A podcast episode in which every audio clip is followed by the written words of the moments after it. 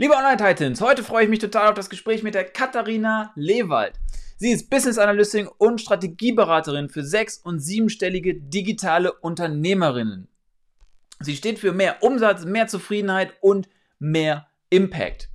Sie ist außerdem eine absolute Online-Marketing-Expertin und unterstützt seit 2014 ambitionierte Unternehmerinnen dabei, sich ein orts- und zeitunabhängiges, aber auch profitables Online-Business aufzubauen. Außerdem hat sie einen total erfolgreichen Business-Podcast Online Business Evolution. Über 270 Folgen, über 500.000 Downloads und wirklich Hammer-Content. Von daher schaut da auf jeden Fall mal rein. Außerdem ist sie bekannt aus Bild, Impulse, Radio, Upload-Magazin und viele, viele weitere. Ich wünsche euch ganz, ganz viel Spaß bei diesem Podcast.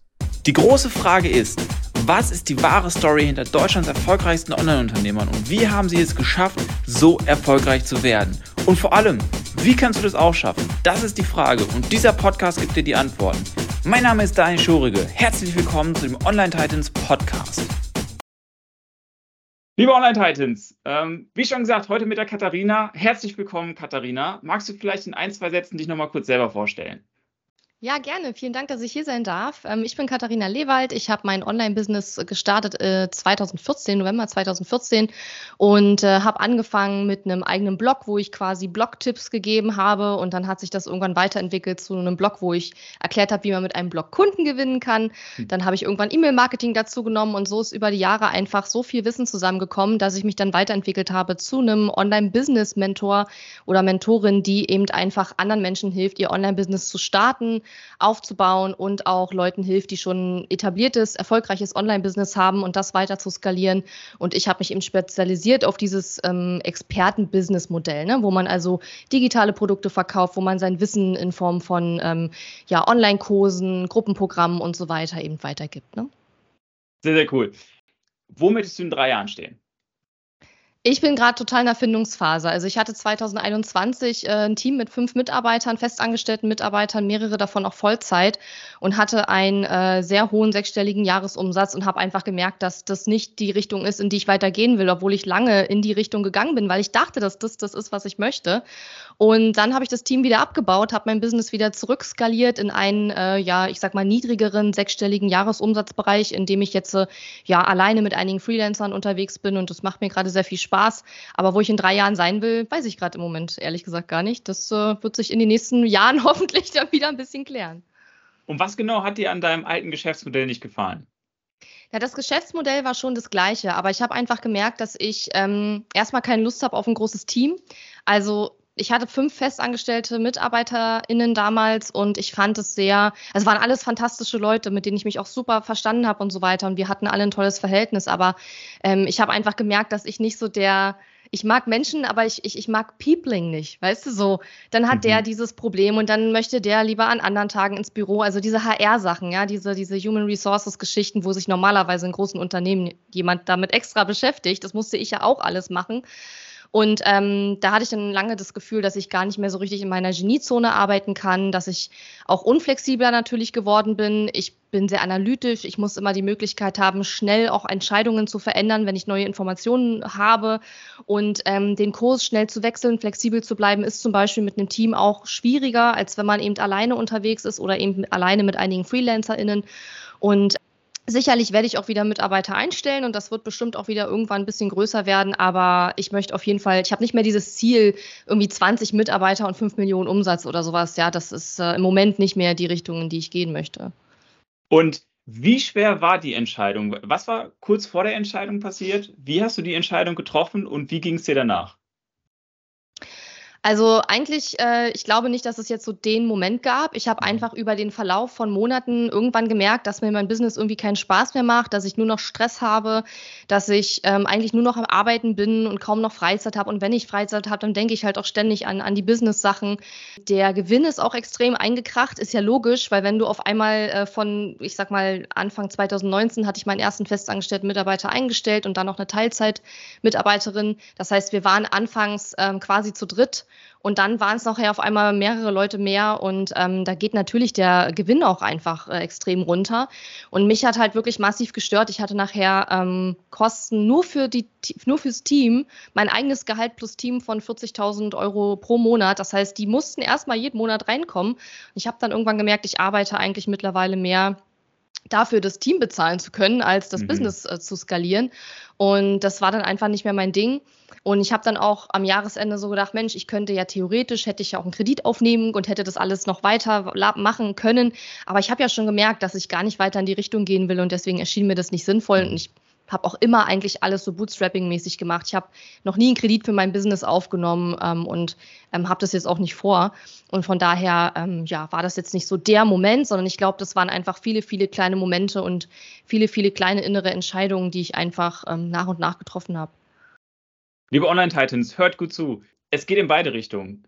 Ihr müsst nicht, was die Katharina gerade gesagt hat, ein riesen Business aufbauen und ähm, um glücklich zu werden, sondern manchmal merkt man auch, wie die Katharina, das ist gerade sehr viel und man macht es eigentlich nur noch, um, um Payroll äh, zu schaffen und dann geht es auch wieder nach unten. Und beides ist richtig. Da gibt es äh, aus meiner Sicht zumindest, und Katharina gerne, wenn du es anders siehst, kein richtig und falsch. Es geht halt darum, was macht dich glücklich. Genau, es geht darum, was passt zu dir, was macht dich glücklich. Und wenn du jemand bist, der total super gut klarkommt mit einem riesen Team und den das überhaupt nicht stört, da jeden Monat seine 10, 20, 30 oder mehr tausend Euro an Payroll zu haben. Mhm. Klar, es gibt Menschen, die kommen damit super zurecht und die, ja, für die ist das vielleicht weniger Druck oder so. Ich habe einfach gemerkt, ich bin jemand, ich habe an mich selber schon sehr, sehr hohe Ansprüche. Und dann kommen ja noch die Erwartungshaltungen und Ansprüche der Teammitglieder mit obendrauf, der Kunden mit obendrauf, von Kooperationspartnern und anderen Menschen, mit denen du zusammenarbeitest. Und es war dann einfach irgendwann so viel, dass ich gemerkt habe, für mich ist es jetzt so nicht mehr der richtige Weg. Und ähm, dann darf man das ja auch wieder ändern. Das ist ja das Schöne, wenn man sein eigenes Business hat, wenn man selbstständig ist. Du kannst ja den Kurs jederzeit korrigieren und ähm, das muss man dann eben auch machen. Es ist wichtig, auf sein Bauchgefühl zu hören und zu gucken, tut mir das gerade gut, äh, macht mir das noch Spaß, in welche Richtung will ich da weitergehen und auch immer wieder sich selbst zu reflektieren, finde ich, ist ganz, ganz wichtig. Und wie geht es dir jetzt gerade? Mir geht es jetzt gerade tatsächlich richtig gut. Also ich habe jetzt ein Jahr lang auch mit einem Mindset-Coach gearbeitet. Ähm, da haben wir jetzt erstmal die Zusammenarbeit beendet, weil es kostet natürlich auch einen Haufen Geld, aber ich habe da unglaublich viel gelernt und da geht es mir jetzt in vielerlei Hinsicht äh, deutlich besser noch als vor einem Jahr. Mir fehlt zwar im Moment so ein bisschen diese größere Vision, wo ich noch hin will mit meinem Business, weil ich halt auch jetzt schon, ich meine, ich bin jetzt neun Jahre im Online-Business, nächstes Jahr habe ich zehnjähriges Jubiläum, bin sozusagen so, so eine Art Urgestein fast schon im, im Online-Business-Bereich. Und ähm, ich habe halt einfach schon unglaublich viel gemacht und unglaublich viel erreicht. Und je nachdem, auf welchem Level man da ist, irgendwann weiß man nicht mehr so richtig, was soll ich noch machen. Ich habe schon irgendwie ganz viel gemacht und so, was viele andere machen, so ein Speaker werden und so, das ist alles irgendwie nicht so meins. Mhm. Deswegen muss ich mal gucken, wo mich da der Weg hinführt. Aber ich bin aktuell mit dem, wie mein Business läuft und mit der Größe, mit dem Umsatz, den wir machen und mit der Profit Margin und so bin ich im Moment super, super happy. Mir macht es auch gerade wieder richtig viel Spaß. Ich kann wieder mehr in meiner Geniezone arbeiten und ja, also ich bin gerade im Moment echt glücklich damit, wie es jetzt gerade ist. Und deswegen habe ich jetzt auch gerade nicht so das Gefühl, es muss jetzt ganz viel anders werden. Das ist auch mal ganz schön. Ich glaube auch, manchmal ist es vollkommen okay, ein paar Monate ein bisschen zu straucheln, sich erstmal äh, irgendwie die Karten neu zu legen. Und selbst wenn es ein ja. paar Monate länger sind, äh, man muss nicht immer genau wissen, wo man in drei Jahren, in fünf Jahren, in zehn Jahren, in 15 Jahren steht. Äh, manchmal dürfen die Karten so ein bisschen fallen ähm, und das muss nicht immer sofort feststellen. Ich bin mir sicher, ganz viele Leute fragen sich jetzt, wie hast du es geschafft, zehn Jahre, fast zehn Jahre, erfolgreich im Business zu sein? Ja, das frage ich mich auch. Nein, also ich glaube, also ich glaube, ich bin so ein, ich bin so ein Typ, ich ähm, ziehe halt Sachen einfach durch, ich bleibe halt dran, auch wenn es schwer ist. Und ich glaube, das ist etwas, was ganz viele Leute extrem unterschätzen, gerade so im Online-Business-Bereich, aber auch generell in der Selbstständigkeit, weil du wirst immer, immer, immer Situationen haben, in denen du alles hinschmeißen willst, in denen Sachen gerade einfach mal alle überhaupt nicht zu deinen Gunsten verlaufen. Teilweise auch Dinge, die du überhaupt nicht beeinflussen kannst, die einfach mal nicht so laufen, wie du sie brauchst brauchst. Und dann nicht in den Sack zu hauen und zu sagen, ach, schmeiß alles hin, sondern dann zu sagen, okay, ich mache jetzt trotzdem weiter und ich verfolge meinen Plan weiter. Das ist so unglaublich wichtig. Und das ist etwas, was ganz viele eben nicht machen. Viele lassen sich immer schnell beim ersten Wind äh, umpusten und äh, hören dann auf, haben keinen Bock mehr.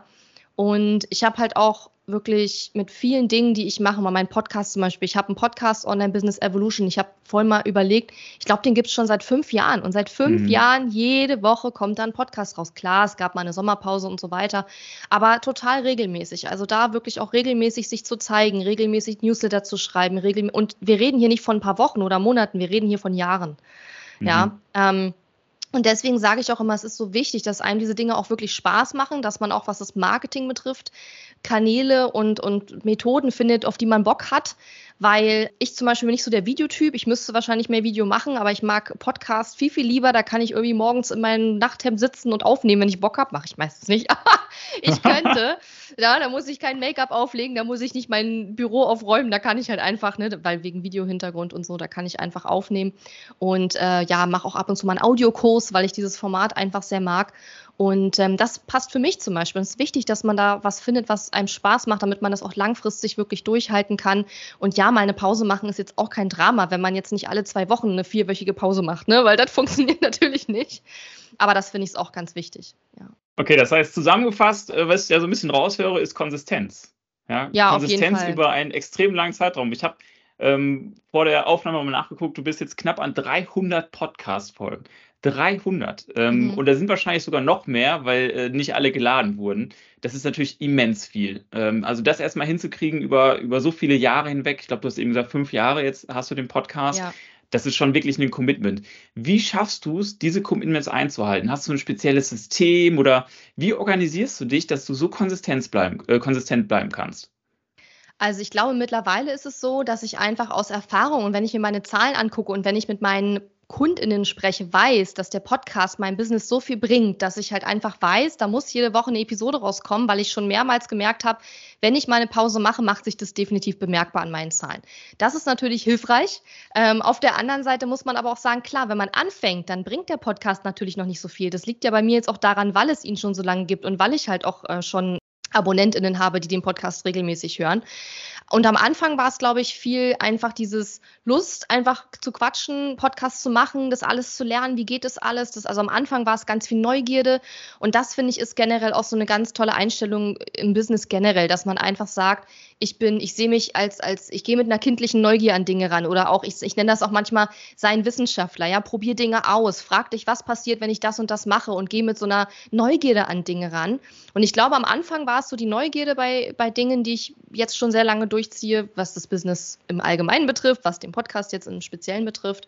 Und irgendwann habe ich dann gemerkt, ey, der Podcast bringt auch richtig was. Und ähm, ja, mittlerweile ist es manchmal ein bisschen schwierig, weil ich schon immer noch Lust habe, Podcast-Episoden zu machen, aber weil ich echt schon über alles geredet habe. Also alles, was mich interessiert und was da draußen wahrscheinlich die Leute interessiert, ich habe über alles schon geredet.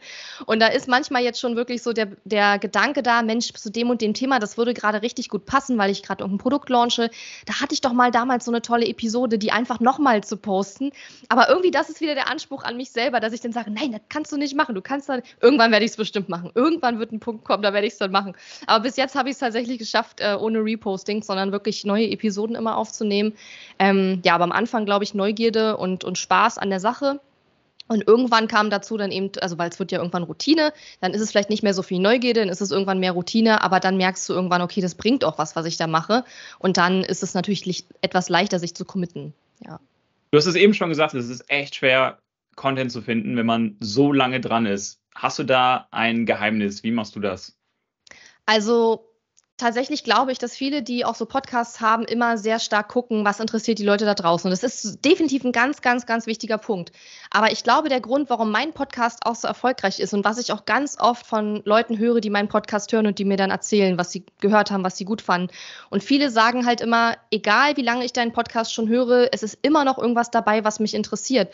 Und ich glaube, das liegt daran, weil ich ein, nicht einfach gucke, was machen alle anderen für Episoden, sondern weil ich immer überlege, was interessiert mich denn? Was würde ich denn denn gerne hören wollen und was finde ich wichtig? Welche Message finde ich so wichtig, dass die raus muss? Auch wenn ich weiß, dass bei bestimmten Überschriften meiner Episoden weniger Leute runterladen.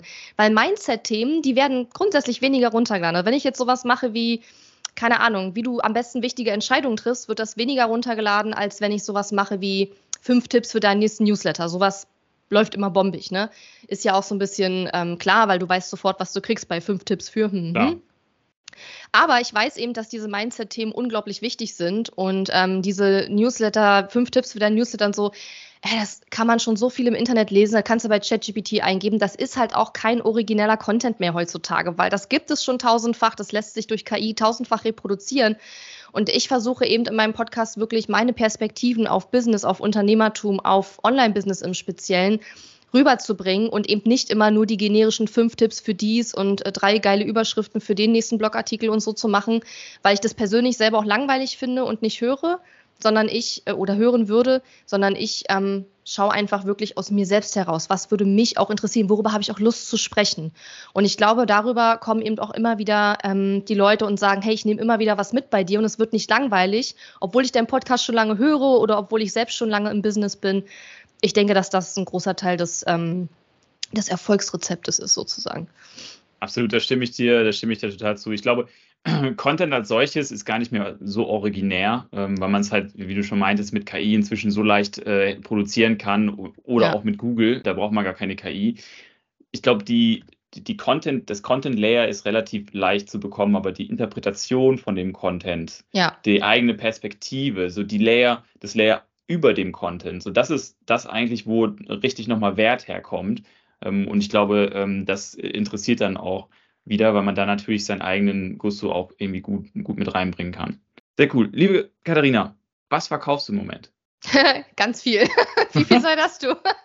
Nein, also ich hatte ja früher auch so dieses klassische Launch-Business, wo ich irgendwie alle paar Monate einen riesengroßen Launch gemacht habe für ein Produkt. Und auch das ist etwas, was sich geschiftet hat in meinem Business. Mittlerweile ist es so, dass ich eher verschiedene Angebote habe, die alle gleichzeitig äh, verfügbar sind. Ähm, ich habe ein Starterprogramm, das heißt äh, Start with Ease. Das ist jetzt auch ganz neu aufgelegt worden. Ähm, das ist quasi ein Jahresprogramm, wo wir die Leute beim, im ersten Jahr ihres Online-Business richtig eng und intensiv begleiten und betreuen. Dann gibt es gleich danach Grow with Joy. Das ist dann praktisch, wenn du schon die ersten Kunden und Einnahmen hast, eine Website hast, ein Freebie hast, die ersten E-Mail-Abonnenten hast. Wie geht es dann weiter? Wie kann ich dann weiter wachsen? Und wenn du dann vielleicht schon so bei 40, 50.000 bist im Jahr an Umsatz, wie kann ich skalieren? Also da haben wir in Grow with Joy zwei verschiedene Gruppen. Dann hoste ich Ende Oktober, Anfang November auch noch einen Retreat, einen Jahresrückblicks- und Jahresplanungsretreat. Das heißt Sparesrückblick, weil wir da auch ein Spa haben und uns auch gut gehen lassen wollen. Dann mache ich am 21. September noch einen Mastermind-Tag, einen Live-Mastermind-Tag in Potsdam. Also wer Lust hat, dabei zu sein, ist für fortgeschrittene UnternehmerInnen, aber für diejenigen ist es bestimmt richtig cool. Haben wir auch schon ein paar Anmeldungen. Und ähm, genau, und Anfang Dezember habe ich noch eine Jahresrückblicks- und Jahresplanungswoche geplant. Restart Your Business, immer mein jährlicher Jahresplanungsworkshop. Und das will ich dieses Jahr anstatt in einer, in einem großen Workshop sozusagen so ein bisschen über mehrere Events innerhalb einer Woche teilen. Da kann man sich zwar noch nicht anmelden, aber ich erzähle das jetzt schon mal, weil ich weiß, dass es ganz viele Jahresplanungsevents gibt und muss man immer rechtzeitig Bescheid sagen, dass man auch was geplant hat, ja. Sehr also cool. das sind so äh, die Sachen, die aktuell so anstehen, ja. Was mich nochmal interessieren würde, Du hast ja dein äh, Fulltime-Team äh, abgebaut oder zumindest mhm. Äh, stark reduziert.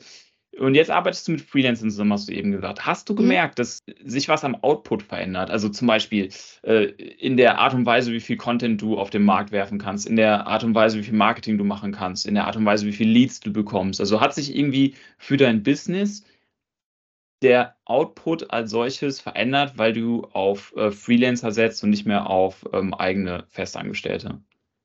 Ich würde persönlich sagen, nach meiner bisherigen Erfahrung, ähm, dass der Output nicht in, wirklich in Verbindung damit steht, ob mhm. du mit jemandem als Freelancer arbeitest oder ob die Person fest angestellt ist. Wichtig ist eigentlich immer eine ganz klare Rollenverteilung und ein Verantwortlichkeitsabgeben, sozusagen, dass die, Kunden, die Kunden, die ähm, MitarbeiterInnen einfach wissen, was ist meine Rolle hier, wofür bin ich verantwortlich. Und dass man eben, und das habe ich eben auch gemacht, dass man eben anstatt Aufgaben zu delegieren, wirklich Verantwortungsbereiche abgibt. Dass man sagt, hey, deine Aufgabe Aufgabe ist es nicht, hier einmal die Woche in die Kundendatenbank zu gucken, ob die Leute alle ihre Kurslektionen durchgegangen sind, sondern deine Aufgabe ist es, dass unsere Kunden zufrieden sind. Ja, und darunter ist schon mal wieder viel mehr gefasst, als einfach nur ab und zu in die Kundendatenbank zu gucken. Und ich glaube, damit identifizieren sich die MitarbeiterInnen auch viel mehr. Bei Freelancern kann man das natürlich nicht ganz so machen, allein schon wegen Scheinselbstständigkeit. Da muss man immer sehr aufpassen, dass die Beschreibung der Aufgaben und der, der, der Projekte, für die man die, die Freelancer ähm, engagiert, dass das halt sehr klar umrissen ist und so weiter, muss man einfach ein bisschen schauen, dass man mit Freelancern nicht so wie mit festangestellten Mitarbeitern arbeitet. Aber der Output, würde ich sagen, ist unabhängig vom Freelancer oder, oder also unabhängig von Freelancer oder mit festangestellten Mitarbeiter. Der Output ist sehr entscheidend. Erstens, was gebe ich für einen Input? also, ne, was gebe ich der Person, damit sie auch einen guten Output leisten kann? Und der Output hängt auch sehr stark von der Person ab. Also erstmal natürlich klar von der fachlichen Kompetenz, aber auch von worauf, also hat die Person Bock darauf? Steht die auch hinter deiner Vision, hinter deiner Mission? Möchte die da halt dran mitarbeiten? Hat die auch eine eigene innere Motivation, da irgendwie eine gute Arbeit abzuliefern. Und das sind aus meiner Sicht die Faktoren, die eher, also meiner Erfahrung nach auch eher die Faktoren, die da entscheidend sind, ähm, ob der Output der ist, den du willst oder nicht. Und es steht und fällt natürlich auch sehr viel mit deiner Lernbereitschaft, weil ich zum Beispiel, ich hatte ja aus meinem also ich hatte ja gar keine klassische Arbeitsangestelltenkarriere, die viele eben haben, die, ins, die sich selbstständig machen. Und ich hatte noch nie vorher äh, irgendwie Mitarbeiter oder ein Team oder sonst irgendwas. Für mich war das jetzt in meinem eigenen Business das erste Mal. Und das war eine sehr steile Lernkurve, auch allein wie ich Aufgaben und, und Verantwortungsbereiche Rollen. Am Anfang habe ich natürlich nur Aufgaben delegiert und dass ich dann irgendwann angefangen habe, Rollenbeschreibungen zu machen und zu sagen, hey, das ist deine Verantwortung, das habe ich ja auch alles erst mit der Zeit gelernt. Also für mich mhm. war das komplett neu. Und da darf man eben auch wachsen, aber man muss eben auch bereit sein, äh, ja, da selber ganz viel zu lernen und im Zweifelsfall auch zu sagen, hey, das war ja, war, ich habe es falsch gemacht, tut mir leid, ich lass uns nochmal von vorne anfangen. Ne? Also mhm. das, was man reingibt, ist eben auch ganz wichtig und nicht nur ähm, das, was man rausbekommt. Und wo setzt du gerade Freelancer ein in deinem Business? Also ich habe eine Freelancerin, die ähm, ganz viel bei uns in der Kundenbetreuung arbeitet. Die macht zum Beispiel Sales Calls mit potenziellen KundInnen, wer sich für Start with Ease bewirbt. Und äh, ja, der wird dann die Steffi auch kennenlernen. Die ähm, macht zum Beispiel auch mit unseren KundInnen Calls, wo die Kunden Feedback auf ihre Arbeitsergebnisse bekommen, was weiß ich, Landingpage-Texte, Newsletter, ähm, Positionierung und so weiter und so weiter. Dann habe ich eine Technik-Freelancerin, äh, die unsere ganzen Zapier, Automations und all diese, also da muss man schon technisch sehr tief in Sachen drin, also es ist wirklich der Wahnsinn. Webhooks. Man kann echt viel machen. ja, Webhooks, all dieses Zeug. Man kann da unglaublich viel machen, aber leider, ähm, wenn so viele Automations im Hintergrund laufen, kriegt man auch ständig Fehlermeldungen. Da muss man wieder gucken, was ist da jetzt schiefgelaufen und so weiter. Ähm, die macht auch Calls mit unseren Kunden, äh, da macht sie Technik-Coachings ähm, für die Kunden, die ähm, technisch irgendwas nicht hinbekommen, zum Beispiel auch. Dann habe ich äh, eine Eventmanagerin für unser ähm, Spares-Rückblick Retreat, was ich gerade erzählt habe. Ähm, da haben wir auch für Grow with Joy zum Beispiel haben wir auch ein ähm, Event geplant Anfang November. Da wird sie auch dann noch was machen für. Dann habe ich noch eine VA, die ähm, ich sag mal so kleinere Aufgaben macht, ähm, zum Beispiel so Videoschnitt, so kleinere Videosnippets aus großen Videos rausschneiden und sowas alles. Also ja, das ist jetzt erstmal so, glaube ich, das sind die wichtigsten, mit denen ich jetzt auch aktuell recht regelmäßig zusammenarbeite. Und natürlich habe ich auch noch eine Grafikdesignerin, die ich bei Bedarf anschreiben kann, sowas alles. Ne? Sehr, sehr cool. Ich bin mir ganz sicher, du hast ja, ich habe es online gesehen, wirklich auch schon eine relativ große Community aufgebaut. Du machst das jetzt schon sehr lange. Wie genau, also hast du einen Tipp, wie angehende Online-Entrepreneure an ihre ersten Kunden kommen? Ich würde sagen, das Wichtigste ist einfach anzufangen.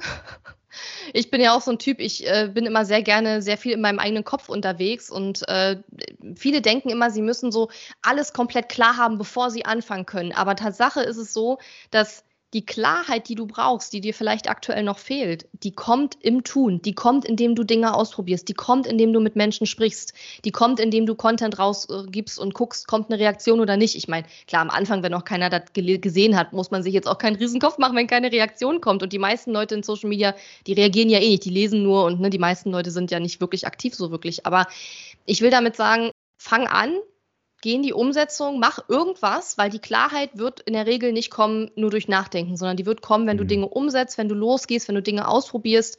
Wie fühlen die sich für mich an? Wie fühlen die sich für die Leute da draußen an? Kriege ich da irgendwie eine Resonanz? Und ich glaube, man muss gerade auch was Free Content betrifft, wirklich mittlerweile echt origineller werden. Ja, also diese fünf Tipps für dies und drei Tipps für das haben wir eben schon gesagt. Die locken halt nicht mehr so wirklich Leute hinterm Ofen hervor. Also du musst dir schon so ein bisschen überlegen, wie kann ich das Ganze ein bisschen spannender, ein bisschen kreativer, ein bisschen innovativer machen. Also überleg nicht, wo bist du besser als andere, überleg, wo bist du anders als andere. Ja, und das betrifft nicht nur die Sache, die du tust, die du dir vorgenommen hast, sondern auch dich als Person. Ja, ich bin ja eine Personal Brand. Nicht alle deiner HörerInnen sind ja sicherlich mhm. Personal Brands, aber zu überlegen, was machen wir anders als andere? Ja, oder mhm. was macht mich, was, was ist an mir anders als an anderen? Und ich zum Beispiel, ich bin eine Frau und ich bin aber sehr analytisch und sehr strategisch und das schätzen meine Kundinnen eben auch an mir, weil das, ähm, ich sag mal so, laut diverser Persönlichkeitstests, die ich gemacht habe, bin ich wohl mit, so wie mein Hirn funktioniert, relativ selten anscheinend. Keine Ahnung. Also weiß ich wusste gar nicht, dass es da Statistiken gibt. ja, ja, doch. Es gibt, wenn du bestimmte Persönlichkeitstests machst, dann sagt er dir gleich, wie viel Prozent der Leute, die den gleichen Test gemacht haben, ah, ja. auch dasselbe Ergebnis haben und sowas alles. Das gibt's, sowas gibt's schon. Und da bin ich wohl relativ selten. Keine Ahnung. Also ich weiß nicht, ob, wie, wie ernst man das nehmen kann. Aber ich bin ja nun schon ein paar Jahre auf der Erde und habe ja schon viele Menschen getroffen in meinem Leben und ich würde auch sagen, ich, mein Hirn tickt manchmal ein bisschen anders als das von anderen Leuten. Im Business ist es allerdings von Vorteil in der Regel und äh, das finden die Kunden eben auch toll, dass ähm, ich so strategisch und so analytisch auf, auf ihr Business schauen kann, weil diese Vogelperspektive und dieser Außenblick mit, mit Abstand, ohne dieses ganze Emotionale, was man selber bei seinem eigenen Business immer mit drin hat, ähm, das ist total wertvoll für meine Kundinnen. Und das ist etwas, was ich jetzt erst wirklich in den letzten weiß nicht, ein, zwei Jahren so richtig gemerkt habe, auch was es bedeutet. Ich wusste immer, ich bin analytisch, aber ich habe gerade auch in den letzten Monaten tatsächlich verstärkt Gespräche geführt mit, mit KundInnen, mit, mit, mit Peers, sage ich mal, wo ich festgestellt habe, was bedeutet eigentlich dieses Analytische? Und warum ist es für andere eigentlich so wertvoll und fange jetzt erst an, das mehr und mehr auch in mein Wording, in mein Messaging, meine Website-Texte und so weiter mit aufzunehmen. Ähm, weil ich jetzt erst verstanden habe, wie das eigentlich genau funktioniert. Und das ist tatsächlich gar nicht so leicht, weil die Dinge, die man gut kann, seine Stärken, die verlaufen für einen selber meistens so automatisiert ab, dass man es gar nicht merkt und dass man vor allen Dingen immer denkt, das können alle anderen doch auch. Hm.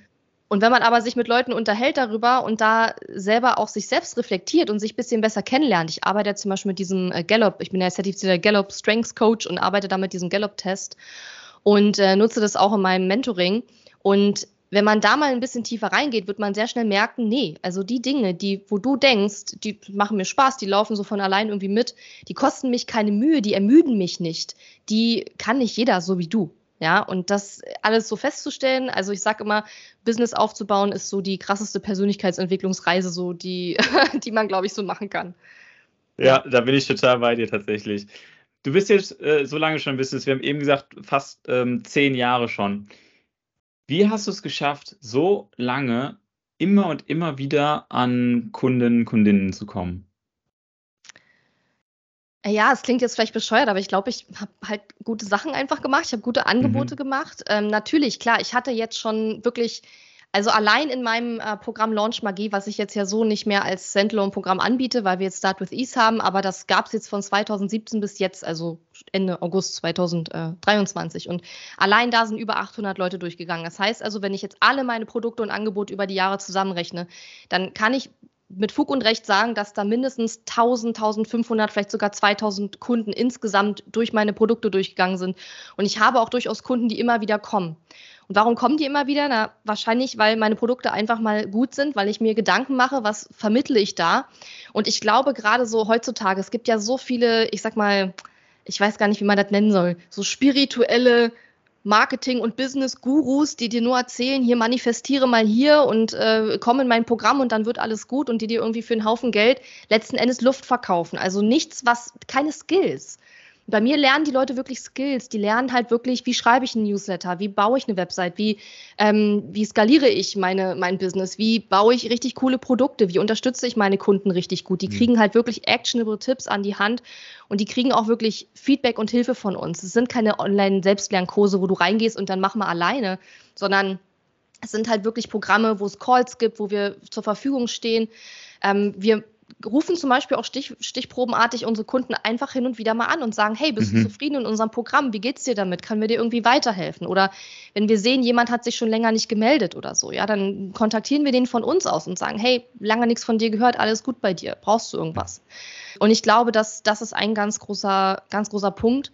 Und viele Kundinnen sagen auch, dass sie gerne immer wieder zu mir kommen, weil ich halt authentisch bin, weil ich realistische Dinge ihnen verspreche und ihnen nicht sage, hey, weißt du was, wenn du mein Programm buchst, alles andere brauchst du nicht. Du brauchst nur mein Programm und dann bist du in einem Jahr sechsstellig oder so. Das ist natürlich totaler Blödsinn. Ich werfe halt nicht mit solchen riesigen Versprechen um mich und ich glaube, ähm, das schätzen die Leute, die zu mir kommen, auch. Und auch diese bodenständige Art. Ich bin halt nicht so der Typ, der dir sagt, hey, setz dich aufs Sofa, guck Netflix, zieh dir ein Ben Jerry's rein und manifestiere deinen Erfolg und dann wird schon alles kommen ist nicht meine Erfahrung. Also es kann sicherlich nicht schaden, auch sich Dinge zu manifestieren und zu visualisieren. Das ist ja auch durchaus, wenn wir jetzt von Visualisierung sprechen, ähm, eine gute Methode, die sicherlich seinen, seinen Sinn auch hat und man weiß ja auch, was da im Gehirn passiert dadurch und so weiter. Das ist schon sinnvoll, aber es reicht nicht. Also einfach nur mhm. zu visualisieren und so bringt nichts. Und äh, jetzt sind ja auch die ganzen Guru Spiri-Gurus schon auf den Trichter gekommen, immer zu sagen, ja, du musst natürlich auch was tun, aber du lernst bei denen halt nicht, was du und wie du es genau tun sollst. Mhm. Und bei mir lernen die Leute wirklich Skills und ich glaube, dass das ein ganz großer Punkt auch ist. Ich, ich glaube, gerade in der ganzen Mindset-Welt ist das tatsächlich noch eine riesen Bubble, weil die Strategie für Mindset ist relativ klar. Die mhm. Taktiken dahinter, wie das mhm. tatsächlich mhm. zu implementieren ist, da ist ja, wo auch der tatsächliche Mehrwert ist, das ist, finde ich, noch gar nicht so klar. Und ähm, da muss wahrscheinlich die ganze Industrie auch noch ein paar Jahre weiter, um wirklich zu lernen, auch durch Research und Co. Was hilft denn jetzt tatsächlich? Weil das muss ja irgendwie auch studienbasiert sein. Das ist ja gar nicht so einfach, ähm, so ein Mindset dann tatsächlich einfach mal zu ändern und dann dauerhaft auch davon zu profitieren. Also, ja. dass man das tun soll, ist klar. Aber die Tools und Taktiken, wie das funktioniert, da gibt es natürlich super Ansätze, aber so richtig viele, und da bin ich bei dir, ähm, Mentoren gerade so im, äh, auf Instagram und Co., die, die versprechen halt die Strategie, aber die haben, die haben sehr wenig Tools und Taktiken, um das tatsächlich umzusetzen. Ja klar, weil die meisten das ja auch gar nicht selber wirklich richtig gelernt haben. Und es gibt ja auch wirklich Methoden, die sind wissenschaftlich untermauert, die funktionieren, die sind auch durch Studien belegt und so weiter. Bloß das ist ja meistens nicht das, was man da bekommt, sondern da bekommt man ja meistens einfach nur irgendwelche Binsenweisheiten, die man ja auch teilweise einfach googeln kann. Also das ist jetzt auch nichts. Ich sage jetzt nicht, dass du in meinem Programm irgendwelche Dinge bekommst, die du noch nie gehört hast. Aber was ich mache, ist, ich verkaufe keine Informationen, sondern ich verkaufe den Service, dass ich dir helfe, zum Ergebnis zu kommen. Natürlich musst du dafür mitmachen. Natürlich geht das nicht, wenn du dich hinsetzt und sagst, ich schlage jetzt mal die Beine übereinander und lass die mal machen. Das geht nicht. Dann musst du dir eine Agentur buchen. Äh, by the way, äh, würde ich auch abraten an der Stelle davon. Funktioniert nämlich auch oft nicht, erfahrungsgemäß. Ähm, jedenfalls für viele Sachen nicht. Für ich gebe mein Marketing ab, naja, das funktioniert meistens nicht. Du musst mitmachen, aber ich glaube, in diesen vielen von diesen Programmen, und es ist ja auch ganz viel einfach Augenwischerei, weil oft ist es so, guck mal, mein toller Lifestyle mit meiner Gucci-Tasche und so weiter. Und letzten Endes, ähm, ja, verkaufen die dir dann, hey, du willst doch das gleiche Leben haben wie ich. Da ist unglaublich viel so auch mit, mit, weiß nicht, emotionaler Manipulation und so, finde ich sehr, sehr schwierig. Also kann natürlich darüber diskutieren. Marketing ist das nicht alles Manipulation. Klar, wir wollen alle unsere Produkte verkaufen, aber ich glaube, da muss einfach jeder schauen, ähm, wie weit er bereit ist, in seinem eigenen Marketing zu gehen, wie authentisch und ehrlich man da sein möchte. Und mir ist es immer wichtig, dass ich mich noch im Spiegel angucken kann und das kann ich und von daher bin ich damit für mich selber einfach fein. Um deine Antwort von Faye nochmal zusammenzufassen. Äh, dein Rezept für den langen Erfolg, fast zehn Jahre, habe ich jetzt ein bisschen rausgehört, ist eng am Kunden bleiben. Ganz, ganz eng am Kunden bleiben. Und ähm, das Zweite, was du vorhin gesagt hast, vor allem auch bei der Implementierung helfen. Also nicht nur das Wissen rausgeben, sondern wirklich den Kunden zu helfen, das auch einzusetzen, das zu implementieren und dann natürlich auch davon zu profitieren. Und ja. äh, wir können alle nur von Dingen profitieren, die wir auch tatsächlich ändern oder neu implementieren. Das eine geht nicht ohne das andere. Ähm, Erfolg kommt äh, nicht ohne Action. Action gehört einfach mit dazu und in dem Fall ist die Action halt definiert aus äh, Implementierung. Ähm, von daher, das ähm, hören wir hier immer wieder, wie wertvoll es ist, wirklich ganz nah am Kunden zu sein, zu verstehen, was ist das Feedback, was kann ich besser machen und dann auch einfach gute Sachen anbieten, gute Produkte, die über lange Zeit gewachsen sind, die einfach kontinuierlich liefern und nicht, du hast es ganz am Anfang gesagt, alle paar Wochen oder Monate einfach immer wieder neue Sachen zu launchen, ja. sondern lieber einige Sachen im, im Programm zu haben und die wirklich optimal zu machen, damit der Kunde wirklich genau das bekommt, was du versprichst und sogar ein bisschen mehr. Mhm, genau. Bevor wir zum äh, Ende kommen von unserer tollen Podcast-Folge, hätte ich noch eine Frage, ähm, bevor wir dann äh, in die Hot Seat-Runde gehen. Was war dein schlimmstes Erlebnis als Entrepreneur? Mein schlimmstes Erlebnis. Also ich glaube, das schlimmste Erlebnis in dem Sinne war tatsächlich, als mein Business vor zwei Jahren, als ich so gemerkt habe, so wow, das geht überhaupt nicht mehr in die Richtung, ähm, wo ich hin will. Weil natürlich auf der einen Seite geht es mir jetzt viel besser, aber das wusste ich ja damals noch nicht. Ich wusste ja nur, scheiße, hier läuft gerade alles voll in die falsche Richtung, was mache ich jetzt? Und äh, danach ist natürlich auch erstmal eine längere Phase gekommen, eine Findungsphase, eine Umgestaltungsphase, wo ich auch unglaublich viel gezweifelt habe, wo ich ja dann auch mir einen Mindset-Coach ge geholt geholt habe, weil ich gemerkt habe, ey, ich fühle mich überhaupt nicht erfolgreich mehr, weil auf einmal natürlich waren die Umsätze wieder niedriger und ich habe mich da sehr stark drüber definiert, was ich jetzt eben nicht mehr tue, habe ich aber eben auch nur geschafft, weil ich mir jemanden geholt habe, der mir geholfen hat damit, weil alleine hätte ich das nicht auf die Reihe bekommen. Ich glaube, mm, das war so die schlimmste Zeit, weil von davor, also von 2014 bis 2021, ähm, ist mein Business eigentlich immer gewachsen, gewachsen, jedes Jahr. Also wir haben jedes Jahr mehr Umsatz gemacht als im Vorjahr, häufig sogar verdoppelt klar, das wird irgendwann schwieriger. Wenn du eine Million hast, die verdoppeln ist schwieriger, ja. als wenn du 50.000 hast zu verdoppeln, aber es ist jedenfalls immer weiter gewachsen. Und 2021 war das erste Jahr, wo ich weniger Umsatz hatte als im Vorjahr, auch wenn es immer noch ein hoher, mittlerer, sechsstelliger Jahresumsatz war. Aber es war weniger als im Jahr davor, aber vor allen Dingen war der Gewinn viel niedriger. Und dann ist im 2022 auch nochmal der äh, Umsatz und der Gewinn deutlich gesunken. Und das war so, finde ich, so mit je bis jetzt so die schwer, vielleicht kein Moment, aber eine schwierige Phase, eine schwierige Zeit, aus der ich jetzt aber, würde ich sagen, ja, gestärkt hervorgegangen bin. Nur damals wusste ich ja nicht, dass das alles so kommen würde. Ich wusste nur, es läuft gerade richtig schlecht und ähm, oder schlecht verglichen mit den vorherigen sehr, sehr verwöhnten Erfahrungen, die ich halt gemacht habe. Mit deinem hatte. eigenen Benchmark. Genau, genau, genau. Und ähm, das war schon eine haarige Phase auf jeden Fall, ja. Und du hast gesagt, du hast dir in dieser schwierigen Phase einen Mentor gesucht, nämlich einen Mindset-Coach. Wie mhm. genau hast du das gemacht? Wie bist du auf die Person gekommen, die dir dann tatsächlich auch geholfen hat? Also das war, kann man, glaube ich, nicht nachmachen. Ich war in einem anderen Programm, wo ich viel Geld äh, für investiert hatte, um bestimmte Sache zu lernen. Und dort war sie eben als, ähm, als Gastspeakerin sozusagen, hat dort einen Call gemacht. Und dann habe ich angefangen, ihr auf Social Media zu folgen, fand ihre Beiträge, ihren Content halt mega, mega gut. Dann habe ich irgendwann einfach eine Einzelsession bei ihr gebucht, um die Lage zu peilen. Und das war, fand ich so super, dass ich direkt gesagt habe, ich möchte mit ihr eins zu eins arbeiten.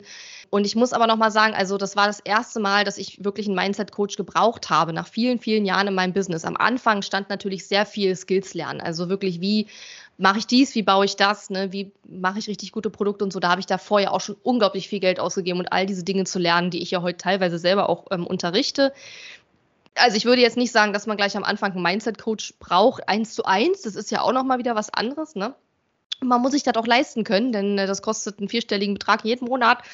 Und das haben wir jetzt ähm, über ein Jahr oder ein Jahr ungefähr durchgezogen. Aber ich, ja, ich glaube, das lässt sich nicht so gut reproduzieren. Ich sage immer, also ich habe auch eine Podcast-Folge übrigens, wie finde ich den richtigen Business- oder Mindset-Coach. Mhm. Da gebe ich auch so viele Tipps, wo ich so ein bisschen erkläre, worauf ich achte. Ich finde, wichtig ist immer, dass die Person etwas schon gemeistert haben sollte, was man sich selber noch wünscht. Das ist, finde ich, ein wichtiger Punkt. Und dass das Ganze, was die Person macht, irgendwie authentisch auf einen wirkt und dass man den Content mag, dass man sagt, hey, ich kann mir vorstellen, mit der Person eben auch wirklich zu arbeiten. Mm, und dass man schauen sollte, dass die, ob die Person auch wirklich lebt, was sie selber vorgibt das finde ich ist so ein, so ein Punkt, den ich bei einigen Leuten einfach nicht so sehe. Die reden dann von bestimmten Dingen und wenn man die näher kennt, die, was weiß ich, reden dann von, wie unglaublich Freedom Business ihr, ihr Business ist. Und wenn du die näher kennst, dann merkst du halt, die arbeiten halt rund um die Uhr. Sorry, aber das ist für mich nicht authentisch, so, weißt du? Und ähm, da finde ich, sollte man einfach drauf achten.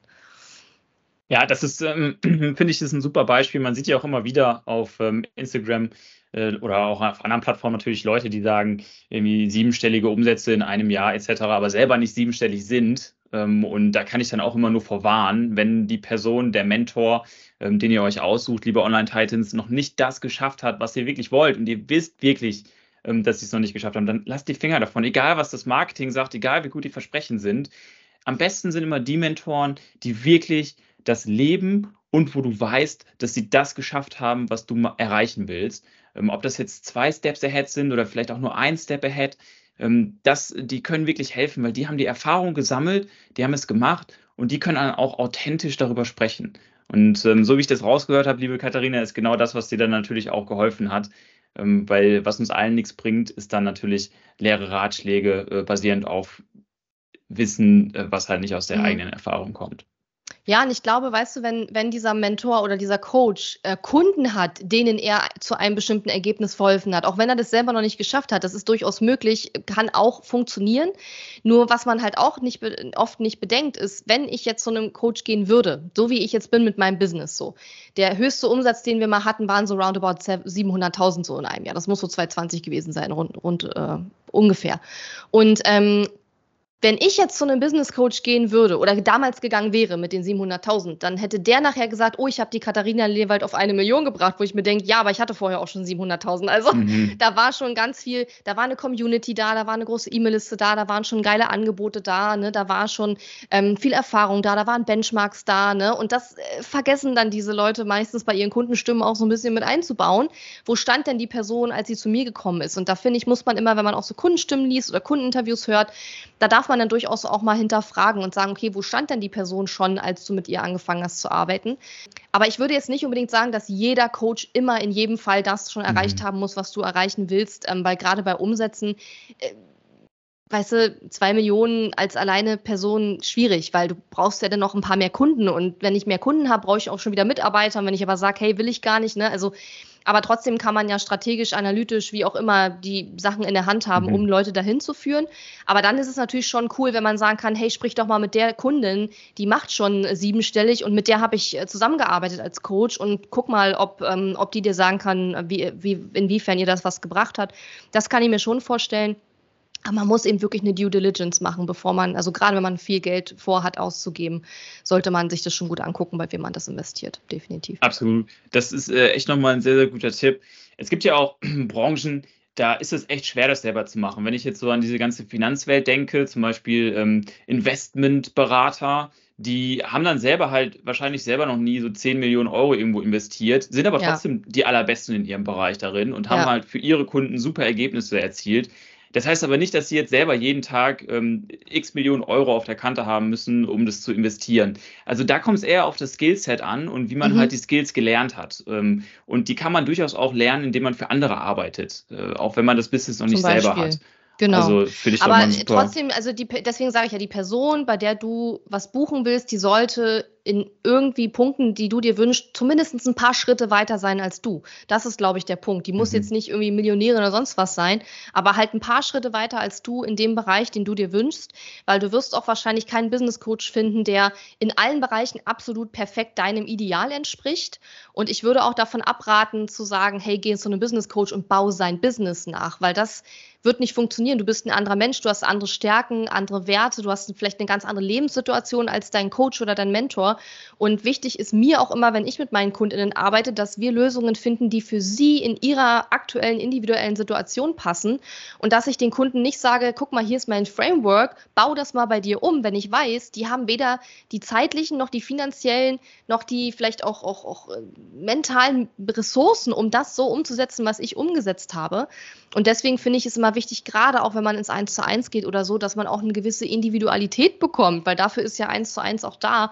Und wenn jemand nur sagt, hier sind meine ganzen Vorlagen, mach mal nach, also spricht mich das persönlich schon mal überhaupt nicht an, weil ich einfach mhm. weiß, ich brauche halt für mich möglicherweise andere Dinge, weil ich anders ticke, andere, andere Person bin. Ich bin zum Beispiel auch eher introvertiert ich kann nicht die Methoden von einem super extrovertierten Business äh, unter Business Coach oder Business Mentor nachmachen, weil der an manche Dinge einfach ganz anders rangeht als mhm. extrovertierte mhm. Person.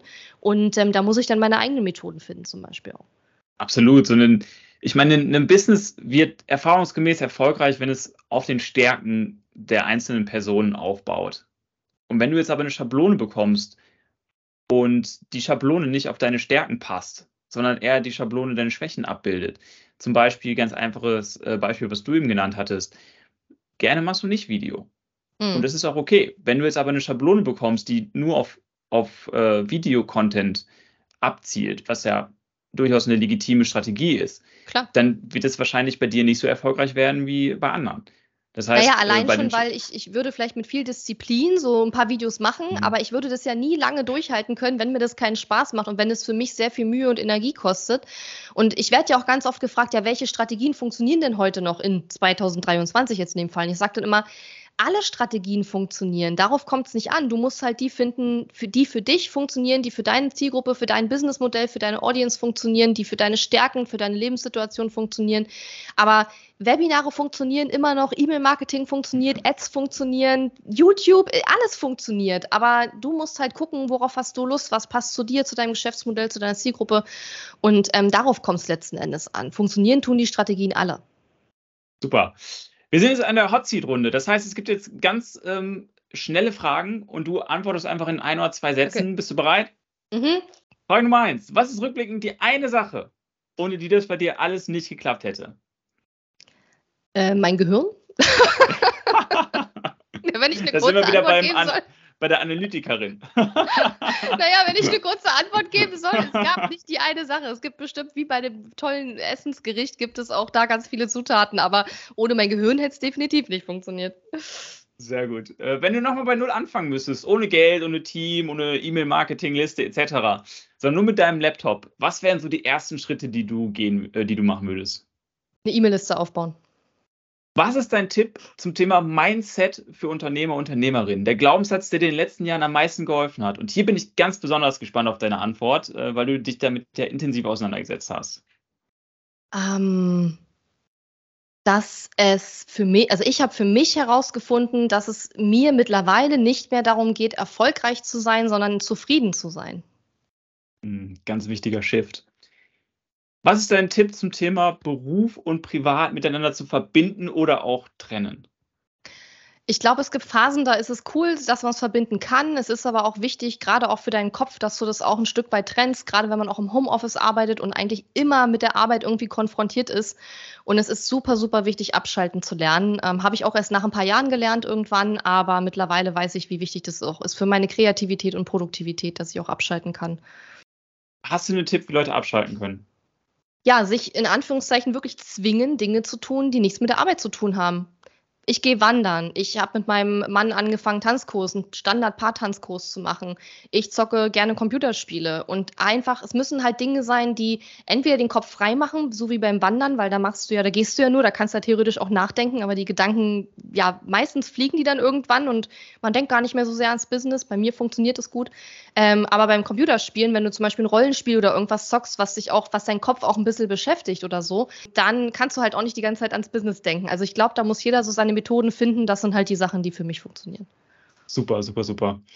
Was ist dein Tipp zum Thema Gewohnheiten? Hast du gewisse Gewohnheiten in den letzten Jahren entwickelt, die, wo du sagst, die helfen dir wirklich im täglichen ähm, Leben? Ich habe die Gewohnheit entwickelt, auf jeden Fall, die mir super viel hilft. Ähm, auch dann, wenn die Dinge nicht so laufen, wenn die Kunden nicht so kaufen, wenn gerade eine Phase ist, die schwierig ist, dass ich trotzdem meine Aufgaben mache und nicht anfange, Spiralen und extra Runden in meinem Kopf zu drehen in meinen Gedanken. Das, dazu tendiere ich, dass ich dann immer nur denke, denke, denke, aber vom Denken tut sich nichts. Ich fühle mich deutlich besser, wenn ich trotzdem zum Beispiel den Podcast aufnehme, einen Workshop hoste, mein Newsletter schicke, halt die Dinge tue, die ich immer tue, weil ich so einfach merke, ich, ich, ich habe die Situation noch ein Stück weit unter Kontrolle, indem ich etwas tue. Wenn ich nur denke und meine Gedanken dann anfangen, sich in Spiralen zu drehen, dann habe ich irgendwann das Gefühl, die Situation entgleitet mir. Also das finde ich wichtig, dass man trotzdem einfach immer weitermacht, auch wenn man das Gefühl hat, läuft gerade irgendwie nicht. Trotzdem einfach weitermachen, wird auch wieder besser werden. Stichwort Disziplin über Motivation und über Emotion. Ich glaube, war das, also war das jetzt eine Frage oder war das eine Feststellung? Würdest du das auch so sehen? ich weiß nicht. Also ich würde sagen, Disziplin ist tatsächlich, ich würde jetzt nicht sagen, dass ich super diszipliniert bin, ehrlich gesagt. Hm. Würde ich jetzt nicht so sagen, nee. Nicht in allen Lebensbereichen auf jeden Fall. Ich würde sagen, es ist äh, für mich ganz viel, äh, dass ich Lust auf Sachen habe, dass ich Hm. gucke, was macht mir Spaß, was macht mir Freude. Natürlich macht nicht immer alles Spaß und Freude. Manchmal muss man auch dem Steuerberater die Unterlagen schicken, auch wenn man gerade eigentlich keinen Bock drauf hat oder so. Also für mich ist es ganz viel Spaß, Freude und Neugierde. Das versuche ich halt viel, auch viel mehr jetzt wieder, früher eben nicht so sehr, aber jetzt wieder viel mehr zu forcieren. Und das ist das, was mich dann motiviert und nach vorne zieht. Ähm, Disziplin ist es nicht. Also ich, manchmal mache ich auch ein paar Tage lang nichts und habe dann hinterher Stress, weil ich nichts gemacht habe. Also nee, Disziplin, gut. Das geht als ich bin nicht mega diszipliniert. genau, es geht beides, ja. Sehr gut. Was ist der beste Ratschlag, den du jemals bekommen hast? Ich habe ein super schlechtes Gedächtnis, deswegen, ich wüsste gar nicht, was ich so schon für Ratschläge. Ich glaube, einer, den ich jetzt in, letzter, in den letzten Jahren bekommen habe, auch von mehreren Personen und der mir sehr geholfen hat, ähm, ich tendiere immer dazu, alles immer so, ich habe früher dazu tendiert, immer alles sehr schwarz und weiß zu sehen. Also es war entweder richtig toll oder richtig beschissen und dazwischen gab es nicht viel. Und mittlerweile habe ich halt gelernt, auch die, die Graustufen, die Grauschattierungen zu sehen, ob das jetzt in Freundschaften ist, ob das in Kundenbeziehungen ist, ob das ist, wenn im Business gerade nicht alles perfekt läuft, aber ich ähm, katastrophisiere nicht mehr alles so stark. Also Mhm. das würde ich sagen, war ein super guter Ratschlag, mich darauf hinzuweisen, weil das hat mir, mir persönlich sehr viel geholfen. Total spannend, liebe Katharina. Wir sind jetzt am Ende äh, unseres Interviews. Deshalb, äh, wo kann man dich am besten finden? Wenn Leute dich suchen möchten, wo sollen sie hinkommen? Am besten katharina-lewald.de. Ganz wichtig, Lewald ohne Haar. Ich weiß nicht warum, aber viele Leute haben immer gerne ein Haar bei Lewald drin. In meinem Lewald ist kein Haar drin. Und ansonsten mein Podcast Online Business Evolution. Sehr gut. Tausend Dank für das Gespräch. Und äh, liebe Leute, checkt die Internetseite aus ähm, oder geht auch ähm, zu den ganzen sozialen Netzwerken. Ihr findet sie überall. Ich kann es nur total empfehlen. Vielen, vielen Dank für die tollen Fragen. Bis dann. Wenn dir das Interview gefallen hat, freuen wir uns total über ein Review mit 5 Sternen und eine Weiterempfehlung an deine Freunde.